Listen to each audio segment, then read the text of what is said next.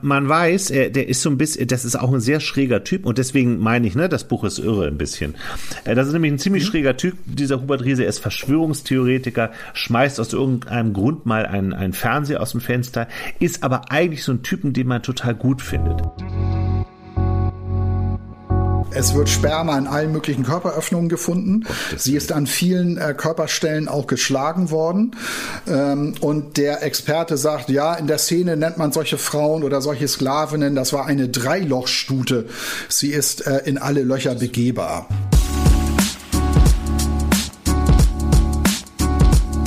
Hallo, ihr seid beim Podcast Zweimal Buch. Wir sind zwei Männer, die gerne lesen. Zwei Männer, zwei Bücher. Wir verreisen keine Bücher, wir empfehlen Bücher. Wir, das sind Sven Jachmann, von Beruf Journalist und mit Büchern aufgewachsen. Und Andreas Heinecke, Filmemacher, Drehbuchautor und Schriftsteller. Wir sind zweimal Buch und haben Lust auf Austausch mit euch.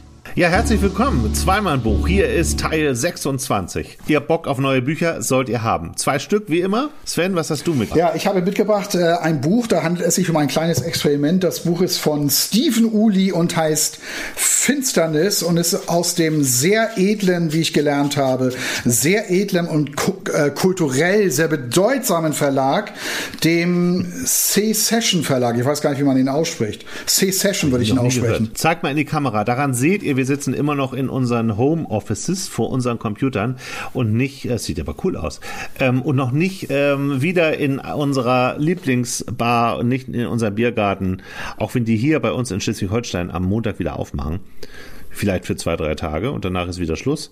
Aber wir müssen weiterhin äh, per Teamviewer oder was machen wir hier eigentlich? Nee, FaceTime. FaceTime ist das. Unsere Aufnahme. Genau. Genau. genau. Ja. Ich habe heute Morgen noch mit einem Freund telefoniert, der hat heute Geburtstag, der lebt in Australien, der sitzt gemütlich mit seiner Frau beim Italiener. Schön. Ja, da geht das wieder. Ja. Die der Kontinent ist frei. ja. ja. ich habe ein, ähm, ich habe heute ein Buch mitgebracht. Ich zeig dir das auch mal. Hast du das schon mal gesehen irgendwo im Buchladen? Es liegt nämlich im Moment überall, habe ich gesehen. Die Erfindung der Sprache. So. Ja, die Erfindung der Sprache von einer ähm, ziemlich jungen Autorin Anja Baumheier aus äh, Dresden, 1979 in Dresden geboren. Äh, fast 500 Seiten stark, ähm, eine völlig irre Geschichte, die, die überall spielt, die hier auf einer Hallig namens Platte Oak spielt, die es wahrscheinlich gar nicht gibt, oder nee, die es ganz sicher gar nicht gibt. Und äh, da wird es aber auch ein Roadmovie in Bad Kissing, in Prag und in der Bretagne spielt. Der Rest eine Geschichte, eine Suche nach einem Vater. Alles klar, ja schön. Kurz zu Stephen Uli, bevor wir richtig einsteigen, das Buch Finsternis. Ähm, ich habe ja gesagt, es, das Buch ist ein kleines Experiment. Es ist ähm, schon eine Krimi-Geschichte, aber diese Krimi-Geschichte wird entwickelt zwischen einer Psychologin und ihrem Klienten, nämlich einem Polizisten, der im, zu diesem Ermittlerteam gehörte und dem der Fall sehr zugesetzt hat. Und der sitzt jetzt deshalb bei einer Psychologin. In diesen Sitzungen wird dem Leser jetzt äh, vermittelt, um was für einen Fall es da eigentlich geht. Okay, ist das ein Krimi? Kann man das so sagen? Es ist, es ist ein Krimi, aber es ist eben halt eine, eine Session, eine Sitzung mhm. zwischen äh, Polizist und Psychologin. Aha, dialogstark nehme ich an. Ja, wobei er ja mehr erzählt und sie hört zu und fragt zwischendurch mhm. mal ein bisschen was. Gut, monologstark. Ja. Wir müssen mal sagen, dass wir, äh, das ist jetzt hier eine Folge, wo keiner von uns überhaupt dem anderen vorher gesagt hat, was er gelesen hat, worüber wir sprechen. Manchmal sprechen wir es ja ein bisschen ab, diesmal 0,0. ich bin genauso überrascht wie jeder unserer Zuhörer gerade. Also erstens mal finde ich das ja gut, dass wir eine Autorin und einen Autoren besprechen. Das muss ja heute alles ganz hm. ausgewogen sein. Ja. Aber das interessiert uns eigentlich überhaupt nicht. Aber wir sollten dennoch so ein bisschen die Gentleman-Form wahren, würde ich mal sagen. Deshalb okay. sage ich, Ladies first. Vielen Dank. Die Lady heißt Anja Baumheier, habe ich ja schon erzählt. Die ähm, ist eine noch recht junge Autorin, 1979 geboren. Die hat schon mal einen Roman geschrieben, der heißt Kranichland und Kastanienjahre, also zwei Romane, der hat sie geschrieben, die wohl auch für ziemlich viel Aufsehen erregt haben. Habe ich beide nicht gelesen. Ich kannte die gar nicht und habe angefangen nie von gehört. Dachte, nie von gehört vorher. Nee, ich habe ähm, dann angefangen und dachte, boah, Buch über 500 Seiten, ich fange einfach mal an. Und und das Faszinierende ist, ähm, ich, ich, sag mal vorweg, das Buch hat äh, echt ein paar Längen. Das Buch ist auch irre, aber es ist auch unterhaltsam und spannend. Die Hauptfigur heißt Adam Riese. Damit fängt das schon mal an. Adam Riese ist ein, ich würde mal sagen, eher schwieriges Kind. Er lernt erst mit zwei Jahren zu sprechen wird aber später Sprachwissenschaftler in Berlin an der Uni. Äh, der lebt, äh, der wird geboren auf einer Insel, äh, Platteoog heißt sie, das ist eine imaginäre Hallig. Äh, da gibt's außer einem Leuchtturm und so ein bisschen Dorfleben und ein paar Läden eigentlich nicht viel. Und er ähm, hat einen Vater, einen äh, Hubert Riese, der irgendwann auf diese Insel aus dem Nichts kommt. Keiner weiß richtig, wo er herkommt. Man weiß, er kommt aus Bad Kissing und das war auch schon alles. Er ist ein Bayer und lässt sich dann nieder. Ähm, verliebt sich in ähm, die, die Mutter von diesem Adam, die heißt Oda die ist äh, Radiomoderatorin und äh, auch auf dieser Insel hat immer so eine Abendsendung, ist da ziemlich beliebt. Aber sie hat tschechische Vorfahren und diese tschechische Familie, äh, die sehr lustig ist, äh, die sprechen dann halt auch dieses tschechisch-deutsch, äh, kommen aus, ähm, aus dem Altvatergebirge, was ich auch vorher ehrlich gesagt gar nicht kannte. Gibt's das? Ähm, Habe ich nicht geguckt. Ähm, und das beginnt da in den 50er Jahren, die Geschichte. Und das Buch ist insofern ein bisschen irre, als als dass es immer zwischen der Kindheit von Adam Riese und dem Jetzt und jetzt ist er inzwischen ja, etwa 30, äh, hin und her springt. Du hörst, siehst also immer diese eine Geschichte von äh, damals, sein, sein Aufwachsen und wie das alles war und das ist unterhaltsam und in der Jetztzeit ist es nämlich so, dass der Hubert Riese, also der Vater von Adam, von einem Tag auf den anderen verschwunden ist. Man weiß, er, der ist so ein bisschen, das ist auch ein sehr schräger Typ und deswegen meine ich, ne, das Buch ist irre ein bisschen. Äh, das ist nämlich ein ziemlich mhm. schräger Typ, dieser Hubert Riese. Er ist Verschwörungstheoretiker, schmeißt aus irgendeinem Grund mal einen, einen Fernseher aus dem Fenster, ist aber eigentlich so ein Typen, den man total gut findet. Also eigentlich ein, ein toller Vater. Die, es gibt da so einen Leuchtturm, da haben die dann so ein Museum, so ein Heimatmuseum. Der Adam Riese ähm, ist da auch viel in seiner Kindheit.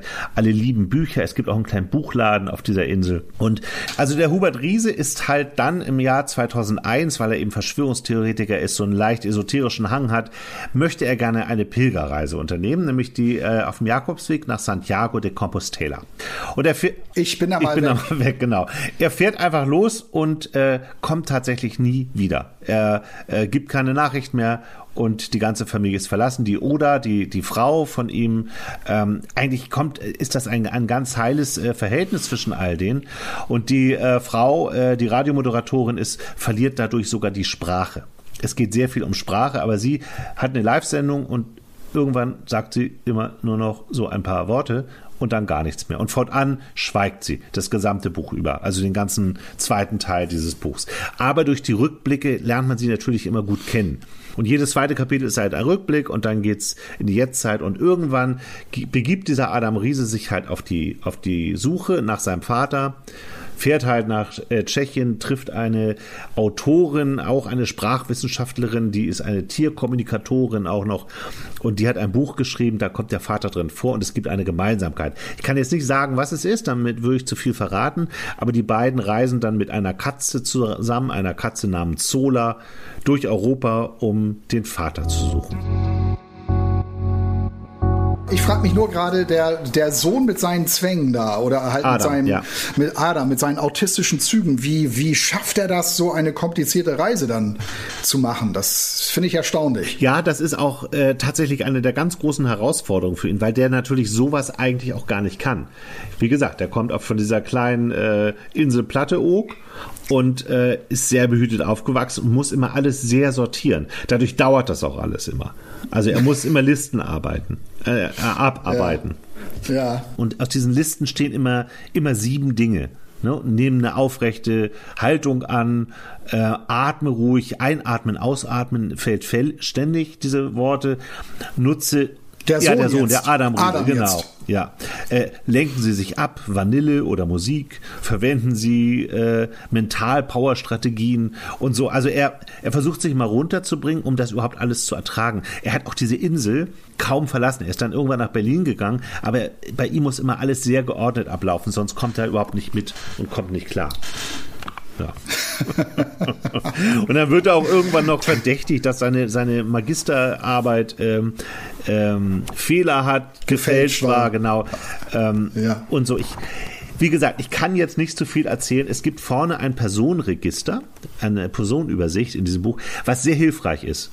Weil es spielen viele, so, ich, ja, spielen viele das, Leute mit. Eigentlich klingt das ja relativ, äh, eigentlich klingt das ja äh, relativ überschaubar, dachte ich. Ja, aber äh, man blättert also gerade auf den ersten Seiten immer wieder zu dieser Lieblingsseite und guckt, ähm, wer war das nochmal?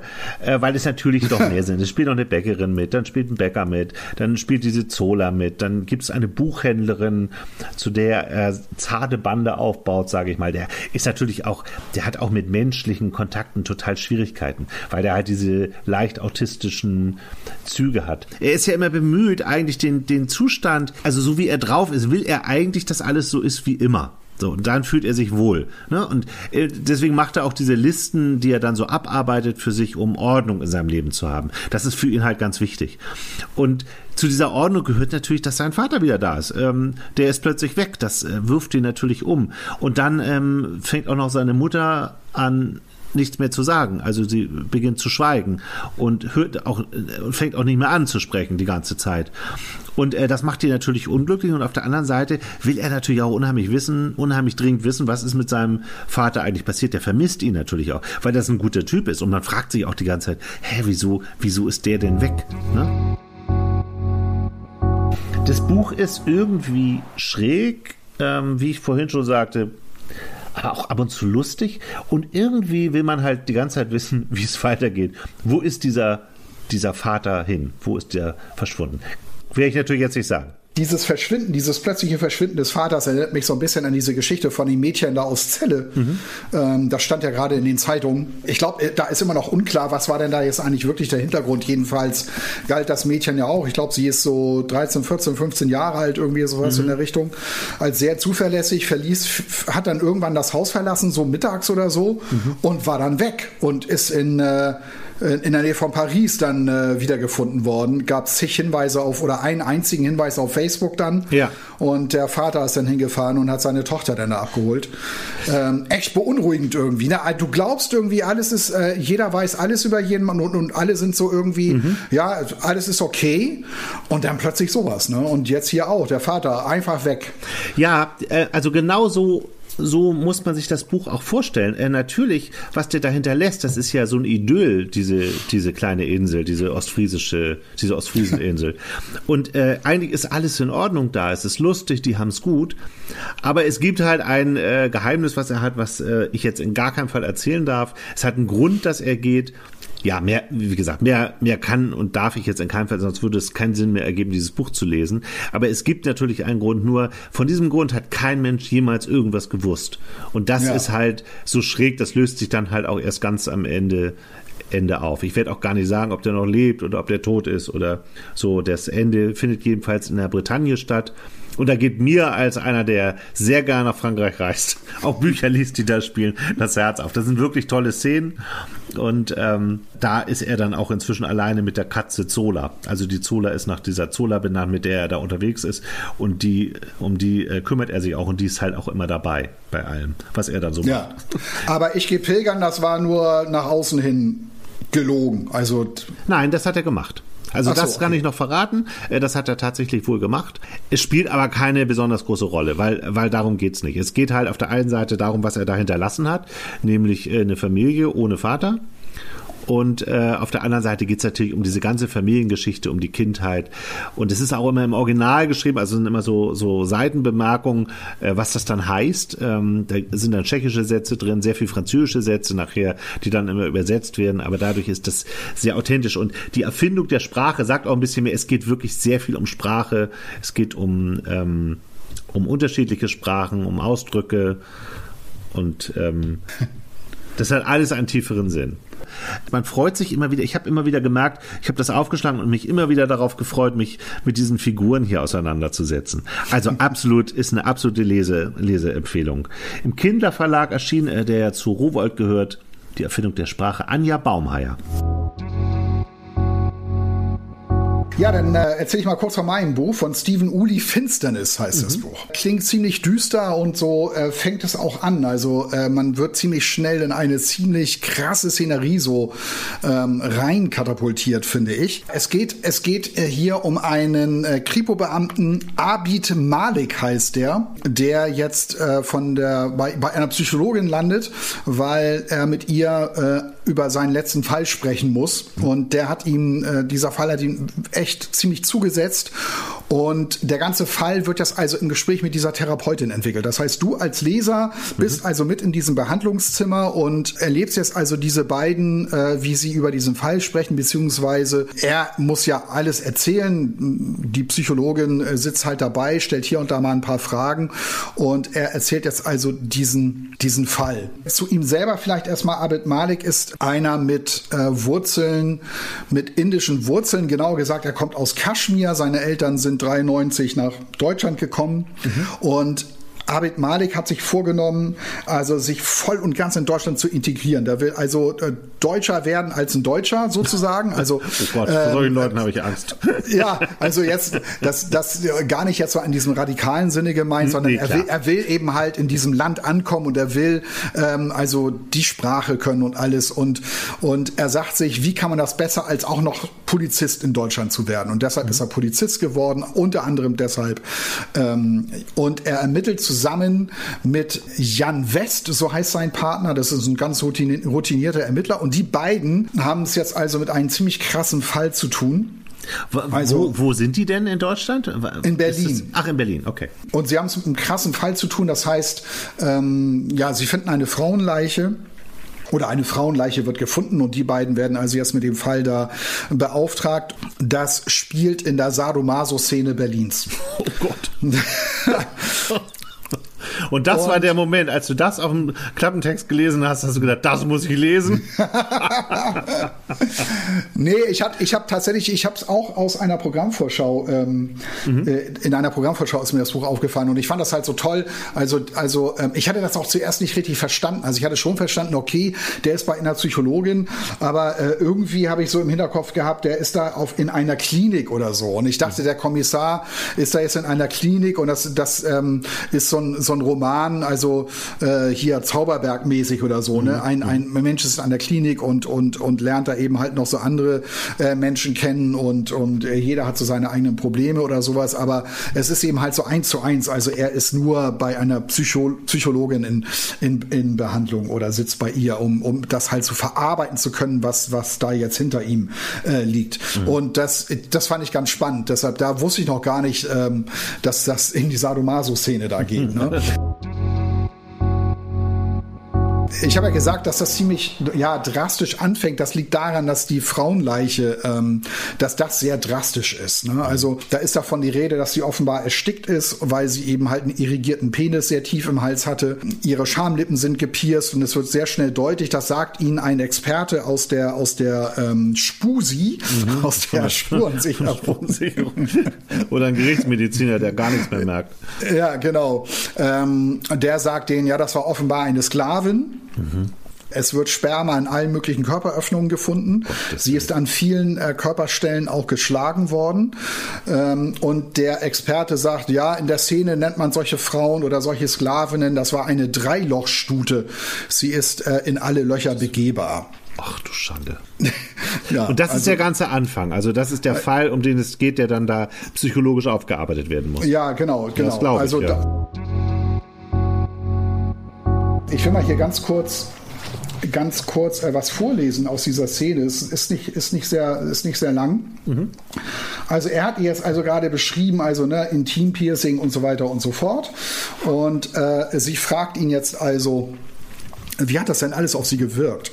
Man hat keine Zeit für Gefühle. Man hat, man hat einen Job zu erledigen und muss so professionell wie möglich handeln. Dafür sind wir ausgebildet worden. Ja, waren Sie nicht wütend? Wütend? Auf den Täter?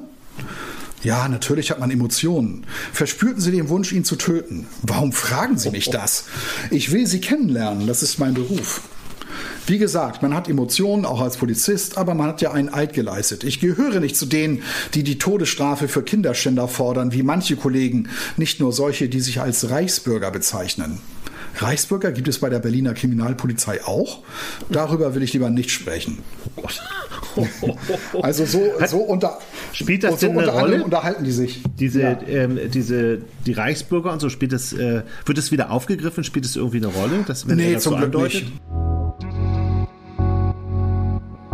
Und die Geschichte geht dann ziemlich drastisch weiter, wo, du, wo ich dann, das war dann so der Punkt, wo ich dachte, wow, das ist echt, das ist jetzt echt derbe, weil ähm, äh, die beiden ermitteln da also, äh, sind jetzt also bei dem, bei dem Tatort, haben so die ersten, äh, die ersten Stationen so hinter sich. Und er bekommt sein Partner, der Jan West heißt, bekommt ein, ein Video aufs Handy gesendet. Dieses Video, das ist ähm, die Botschaft einer Frau. Und zwar, das ist die Tote. Oh. Die hat ihm eine Nachricht geschickt und ähm, bei der Toten handelt es sich um seine leibliche Mutter. Oh Gott. Und sie sagt zu ihm, ich bin als glücklicher Mensch gestorben. Es ist alles genauso passiert, wie ich es wollte. Mhm. Also es muss ja ein altes Video sein, weil sie ist ja tot. Sie ist tot. Also das Video ist ja mhm ein paar Tage Oder vorher aufgenommen worden. Genau, mhm. genau. Und da habe ich gedacht, das ist ja jetzt echt ziemlich krass. Ja, das finde ich auch. Und das macht halt den Fall dann, da kriegt der Fall natürlich richtig Drive irgendwie. Mhm. Ne?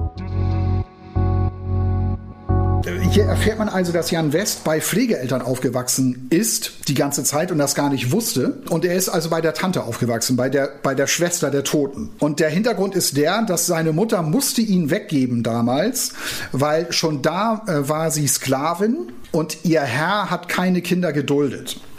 Oh und sie hat sich komplett, also diesem Sklavendasein, dieser Sadomaso-Szene äh, verschieben, dass sie das gemacht hat. Also, dass sie, sie hat das Kind also der Schwester gegeben, die ist sechs Jahre älter.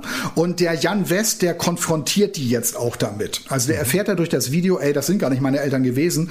Und er fährt jetzt also mit dem Abid Malik dahin. Es gibt gar nicht groß irgendwelche Vorworte, als er da hinkommt, sondern er sagt, sondern er sagt zu denen, ey, ihr seid nicht meine leiblichen Eltern. Äh, äh, was ist mit meiner Mutter? Also konfrontiert die gleich total damit. Da, damit hat er im Leben nicht mit gerechnet, dass das gar nicht seine Eltern sind. Die geben das sofort zu, weil dem bleibt ja auch gar nichts anderes übrig. Mhm. Äh, seine ja, Mutter, also nicht seine Mutter jetzt, sondern seine Pflegemutter, äh, sagt zu ihm, ich wollte dich beschützen vor dieser Finsternis. Mhm. Deshalb der Titel Finsternis, den ich zuerst irgendwie so beknackt fand. Ja. Ähm, aber da kommt der Titel halt her. Also Finsternis im das Sinne von, ne, die lebt da in einer ziemlich fiesen, ähm, ziemlich äh, fiesen, düsteren Welt als Sklavin irgendwie. Und davor wollte ich dich beschützen. Deshalb habe ich mich darauf eingelassen, mhm. so zu tun, als wäre ich deine Mutter. Aber das klingt ja nach einem sehr harten Buch. Also, ja. Also alles, was du da gesagt hast, finde ich halt wirklich wirklich krass. Ich, liest du gerne? Das klingt so, so könnte auch so ein Fitzek sein oder so, finde ich. Das ist ja, wobei äh, ich, äh, ich habe echt meine Probleme mit Fitzek. Ich habe ich hab ja mal ein Buch von Fitzek in der Bahn gefunden. Mhm. Ähm, da war ich, das war, äh, als man noch reisen konnte, da war ich gerade auf dem Weg zu Freunden, die in Südafrika leben mhm. und bin mit dem Zug äh, von äh, Ulm nach äh, Frankfurt zum Frankfurter Flughafen gefahren ja. und habe hab auf dem Sitz, wo ich gesessen habe, ein Fitzek-Buch gefunden und dachte so, ja cool. Welches war das? Einfach. Weißt du es noch? Das Paket, glaube ich. Mhm. Okay. Das war sowas von konstruiert und äh, so überkonstruiert auch und so unglaubwürdig, wo ich mich echt gefragt habe, wie kann das sein, dass die ganze Welt Fitzek-Bücher liest? Also ich, ich finde das echt, also mich hat das überhaupt nicht angemacht. Ja. Der Verlag will hochwertige Literatur herausbringen. Das ist das Ziel der Gründung gewesen damals, 2009, und, und hast wie ich du, gelernt habe. Hast du denn das Gefühl, du hast hochwertige Literatur mit all diesen harten Dingen, die du mir da so erzählt hast, gelesen? Also ich sag mal so, ich, ich ähm, glaube, dass äh, diese, die, die, die Story, die ist wirklich, ähm, sie ist kompliziert und sie ist natürlich sehr hart, also der Einstieg ist sehr hart. Ist es hochwertige Literatur? Weiß ich jetzt nicht. Also weiß ich jetzt nicht. Mhm. Ähm, äh, Aber dir hat es äh, Spaß gemacht und du fandest es mir, auch mir, sprachlich ja, super. Mhm. Ja, es war, es ist sprachlich super. Du kannst das also, du kommst, kommst da gut mit. Ähm, aber es ist halt, es ist halt eine komplizierte Geschichte. Es ist eine Geschichte, die funktioniert auf einigen Ebenen, mhm.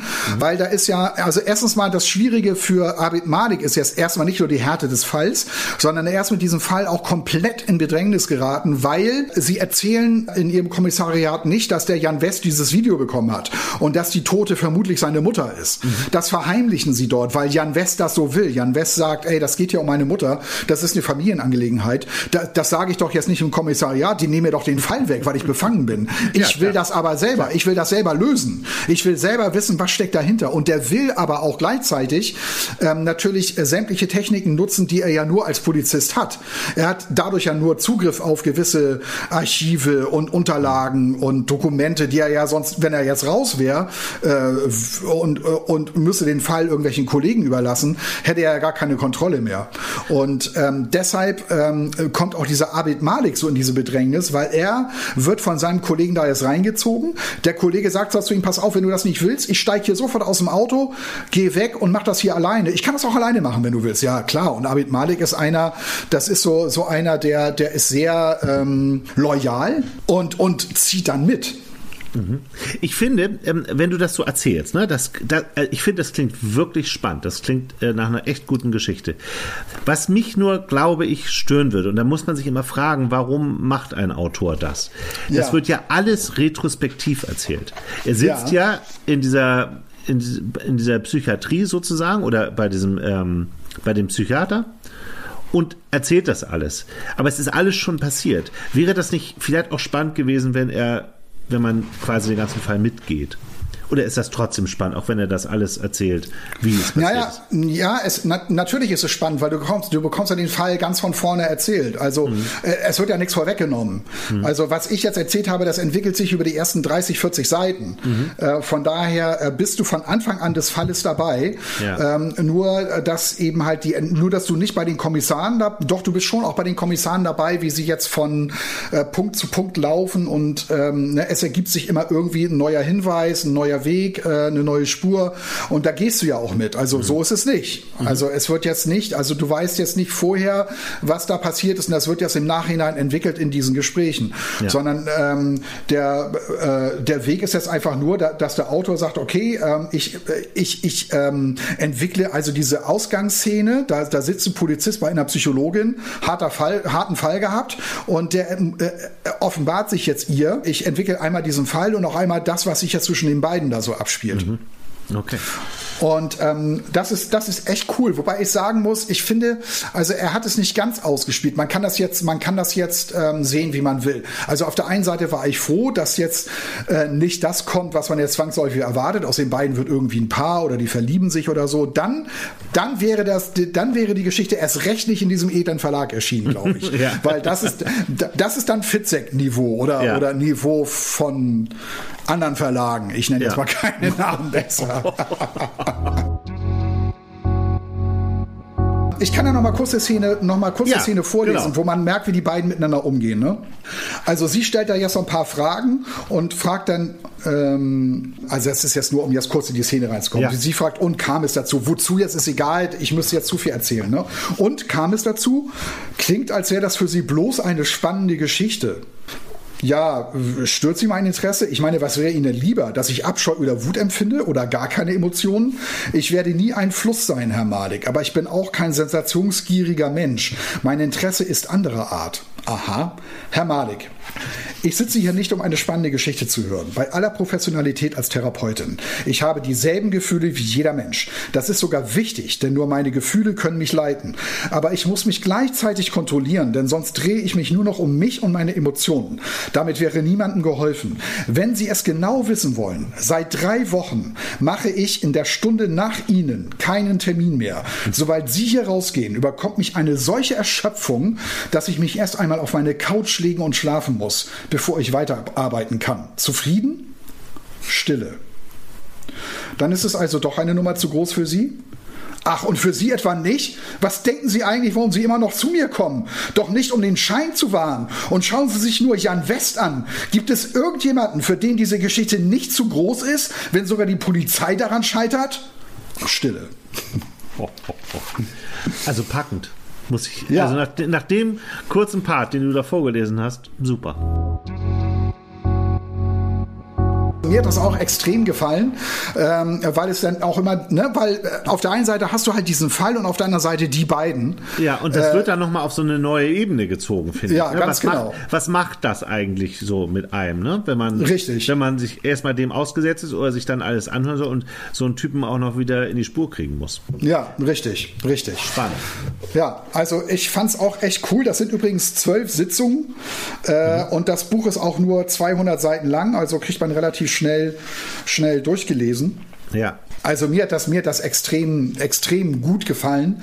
Es kam nicht bei allen gut an, dieser, dieser Plot, also mit der Psychologin. Ja. Ähm, einige haben auch gesagt, ja, das Experiment ist gescheitert oder war nicht so ganz zufriedenstellend. Ähm, auch hier muss ich, muss ich sagen, das hat, für mich hat das schon funktioniert, für mich hat nur das Ende nicht funktioniert. Weil äh, das war mir dann doch eine Nummer zu drüber, das, das, mhm. das Ende, damit war ich nicht so ganz zufrieden. Ähm, das war dann auch so eine Nummer, das hat man auch schon in anderen Kriminalfällen so mitgemacht, wo ich dann auch so dachte, ah, das, das Buch hat dieses Ende nicht verdient irgendwie. Ja. Aber es ist, es ist wirklich eine sehr vielschichtige, auch eine ziemlich komplizierte Geschichte, ähm, weil sie eben auf so vielen Ebenen, ne, das Verhältnis der beiden Kommissare, dann die eigenen familiären Hintergründe, äh, dann auch der Verdacht, dass sein Partner Jan West mit seiner Frau irgendwas hat, was mir auch, ähm, das habe ich gar nicht gebraucht, äh, mhm. aber das wurde auch immer wieder so getriggert irgendwie. Ähm, also das Buch funktioniert da wirklich auf oder, oder spricht, spricht ziemlich viele Ebenen an, auf der diese Geschichte dargelegt wird. Aber aber es ist echt eine, es ist echt ein harter Kriminalfall. Ja, ja.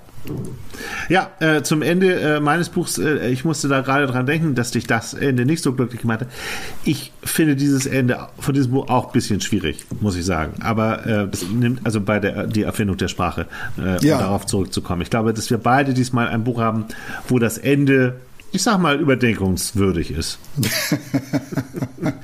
Aber trotzdem gut, man kann das so machen. Also das äh, ist, schon, ist schon okay, das so zu machen.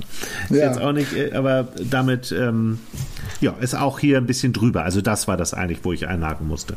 Ja, ja, was, was, ich, was ich auch ganz interessant fand, ist, dass es ausgerechnet so um Sadomaso ging. Mhm. Und zwar, ähm, und zwar in seiner ultra harten Form. Ne? Also, ja. also ich habe ja schon skizziert, also wie weit das da geht. Das fand ich auch schon interessant. Ich finde, das ist sowieso ein interessantes Thema. Ich habe schon einige, äh, einige Bücher darüber gelesen, auch so Tatsachen, Tatsachenberichte, also wo, wo es dann auch darum ging, also äh, äh wo Leute also auch in größeren Häusern sich so heimliche Räume eingerichtet hatten mhm. ähm, oder äh, wo es auch so Möbel gibt, die, die man nur verrücken muss und schon werden da halt diese Folterinstrumente draus. Also es ist schon das ist irgendwie echt schon eine krasse Welt. Also schräge ja. Welt, ja. ja. Ich finde ich finde es auch, auch ultra schräg. Also ich habe auch mal äh, über einen sehr guten Freund von mir äh, ein Mädel kennengelernt. Ähm, äh, da saßen wir dann abends bei ihm beim Essen und ähm, dann hat sie auch plötzlich angefangen, so äh, zu erzählen. Ich weiß gar nicht mehr, wie sie darauf gekommen mhm. ist. Wir witzten, glaube ich, irgendwie so rum, dass sie sich auch mal auf so ein Verhältnis eingelassen hat. Und dann hat sie auch mal so erzählt, wie das ist, so als als äh, mit einem Dom, so heißt das ja, äh, zusammenzuleben. Mhm. Und sie war eben halt seine seine Sklavin. Das war aber, also sie hat uns, glaube ich, auch mit Absicht nur so den harmlosen Part erzählt. Ne? Aber, aber da ist natürlich jetzt so ein bisschen, jetzt geht's so in die Fifty Shades of Grey Nummer. Und das ist ja wirklich ja. das Allerschlimmste. Also ja, das, ja. Aber, aber ich bin froh, du hast gesagt, ein äh, kleiner äh, Verlag, der hochwertige Literatur, dass überhaupt in diesem Podcast der Name Fifty Shades of Grey äh, fällt, äh, ist ja schon schwierig, weil es natürlich Ja, aber das, das hat zum Glück damit nichts zu tun. Ne? Also da, da, da hat es schon. Nee, nee, das äh, mag ich auch. Nur wenn du so erzählst, ne, die hat sich auch mal auf so eine, auf so eine Beziehung eingelassen. Das wird sicherlich vielen Leser Ihnen äh, jetzt einfallen und auffallen. Moment, da gab es ja schon mal sowas. Das waren unsere Empfehlungen für heute, würde ich sagen, oder? Ja. Oder wolltest du noch etwas dazu sagen? Nee, nee, wollte ich, wollte ich nicht. Also nur noch kurz zu Stephen Uli, auch für ja, mich ja. auch ein interessanter Charakter. Ähm, Habe ich auch mal so ein bisschen nachgeforscht. Das ist einer, der Literatur studiert hat, hat viel äh, in Brasilien auch gelebt, äh, ist auch, hat auch einen, ähm, sein Vater kam auch so aus der wo kam er denn? Aus Bengalen, genau. Ich glaube, sein mhm. Vater ist, äh, ist äh, Bengale. Ja. Er selber ist in Köln äh, geboren, lebt heute in München und ist auch Übersetzer, also spricht auch mehrere Sprachen, Portugiesisch, Spanisch, arbeitet eben halt auch als, als Übersetzer. War nicht sein erster Roman und ähm, um da nochmal auf den C-Session Verlag zu kommen, ähm, äh, er hat für den größten Erfolg des Verlags gesorgt, weil oh, ähm, ja, er hat noch einen weiteren Roman, mhm. also es ist jetzt nicht sein erster Roman, er hat schon andere Romane geschrieben, unter anderem Glückskind. Mhm. Und das ist verfilmt worden von Paul Verhoeven. Oh, okay. Ja, äh, das war für den Verlag natürlich eine sehr erfolgreiche Geschichte. Klar. Also, er ist, glaube ich, Stephen Udi scheint das äh, kommerzielle Pferd im Stall des Verlags. das hört er sicher gern. Ja, Aber klingt für mich typ. nach einem echt äh, spannenden Buch, was du da vorgestellt hast, muss ich ja, sagen. Also für ja. mich, für mich hat das, für mich hat das absolut funktioniert. Ich habe es auch relativ schnell durchgelesen. Ich habe es auch immer wieder gerne gelesen. Ach, jetzt kommen wir wieder zu den beiden zurück, mhm. so wie du, ne? Mhm. Der, ja, der, der eben halt auch, so dachte, jetzt, Sprache, genau, jetzt, jetzt, jetzt tauche ich hier wieder in diese Welt ein und fahre bis in, bis in die Bretagne und so. so. So ging mir das dann auch. Ne? Jetzt tauche ich hier wieder in diesen komplizierten Fall ein und ähm, erlebe also erlebe Abid Maliks Reise äh, durch durch diesen Fall und und was wie, wie geht's das mit der Psychologin da weiter und so. Das war schon. Sie sagt auch irgendwann, ähm, dass sie Angst hat, dass der Fall eine Nummer zu groß ist für sie mhm. oder dass sie dass es irgendwie immer einen Punkt gibt, wo sie glaubt, das ist äh, für sie eine Nummer zu groß und äh, vielleicht vielleicht wäre das auch so ein Punkt gewesen, den Stephen Uli noch weiter hätte ausführen können. Vielleicht hätte man die Frau auch scheitern lassen können komplett oder an ihm, ich weiß es an der nicht. Geschichte. Also, ja, ja, ja. Ich, ich, ich, ich bin mir da selber auch nicht so ganz sicher. Ich meine, ich bin jetzt, ich bin ja nun auch kein, bin ja nun auch kein Autor und äh, habe jetzt auch noch nie so einen Plot entwickelt. Aber du hast als als Leser manchmal das Gefühl, wenn wenn ähm, sowas angerissen wird, äh, hatte ich so das Gefühl, ja klar. Und und das wird jetzt wahrscheinlich das nächste Problem sein oder so. Mhm. Aber ähm, ja, war es dann war es dann irgendwie doch nicht, fand ich. Aber scheinbar haben beide nicht aufgegeben und das hat auch wieder was, finde ich. Ja, ja, genau. Also genau. er ist ja zu genau. ihr gegangen und so. Ja. Ja. Ja. Ja. Das war's. Das war Folge 26 von Zweimann-Buch. Schön, dass ihr, schön, dass ihr wieder reingehört habt und äh, ja, vielleicht haben euch unsere beiden Bücher auch neugierig gemacht und ähm, wäre natürlich toll, wenn ihr euch inspiriert fühlt von dieser Folge und euch auch diese Bücher zulegt und da mal reinliest. Darum machen wir das alles. Ja. Um andere Menschen von Büchern zu begeistern und äh, vielleicht haben wir in Teilen ja denselben Geschmack. Wäre doch großartig. Ja. Also bis zum nächsten Mal. Alles klar, macht es gut. Tschüss. Ja, tschüss.